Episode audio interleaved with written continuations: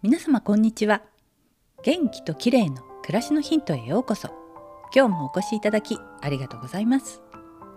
急に寒くなりましたね。軽井沢には雲場池という長野一の紅葉スポットがあるんです。自転車ですぐに行ける場所なので3日に1度くらいはチェックしに行っているんですがそろそろ今週は一気に色づくのではないかと思っています。さてこの時期になると目立つのが手の乾燥やくすみ。手はお化粧などでカバーすることができないので手を見ると年齢が分かってしまうと言われていますよね。皮膚科の先生によると手肌の皮膚は顔に比べて5倍くらい新陳代謝が遅いんだそうです。夏にうっかり焼いてしまいくすんだ手は年末くらいまではきれいに戻らないということですよね。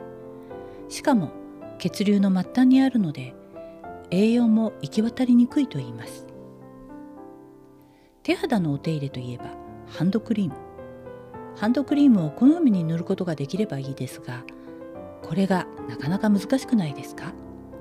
私は手がベタベタするのが嫌いなので実行できないんですよね。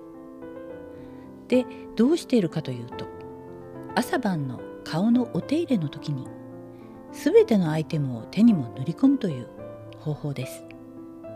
最近は特に気合を入れて手の甲に美容液やクリームを塗ってみているんですがそのせいかどんどん透明感が出てきました。肌の代謝がアップしたのはおそらくレチノールのクリームを手にも塗ったからかなと思っています。高いクリームなども顔のついでに手にしっかり塗り込むようにすると結果が得られるかもしれません。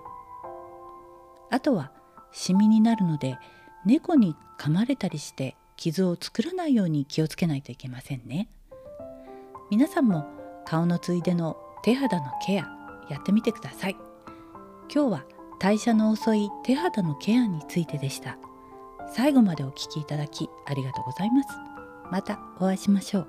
友吉ゆき子でした。